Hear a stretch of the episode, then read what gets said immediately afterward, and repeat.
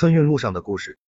春节是一家人团聚的日子，时过境迁，由于时代的变化，现在由过去的子女去看望父母，现在基本上都是父母来看望子女，与子女在同一个城市过年。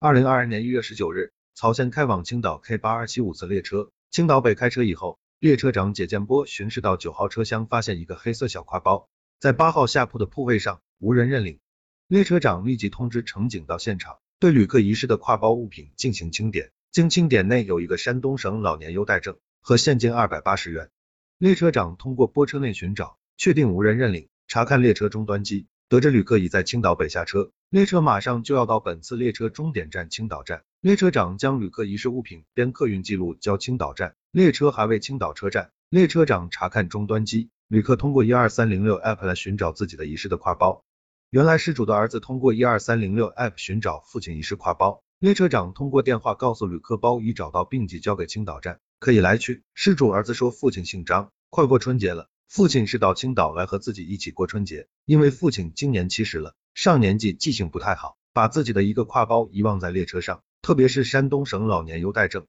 这个证件丢了，办理比较麻烦的时候，再次感谢铁路工作人员帮助寻找到证件及现金。